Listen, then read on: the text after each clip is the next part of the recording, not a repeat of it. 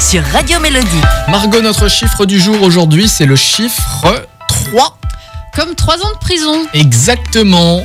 Trois ans de prison pour euh, les auteurs d'un vol à main armée. Alors jusque-là, Ouais, jusque-là ça va, je trouve même qu'ils s'en sortent plutôt bien selon, Ouais. euh, selon ce qu'ils ont C'est fait. vrai. Mais si je t'en parle, c'est qu'il y a une raison. L'histoire remonte tout au début de la crise sanitaire.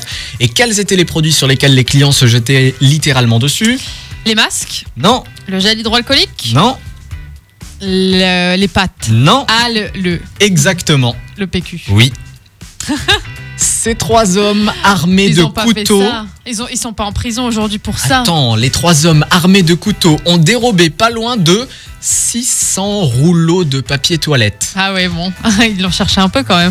Ils sont repartis avec 50 paquets représentant une valeur de 183 euros. Alors, ils ont été interpellés par la police. Les trois hommes ont reconnu avoir commis ce vol. Ils ont présenté leurs excuses.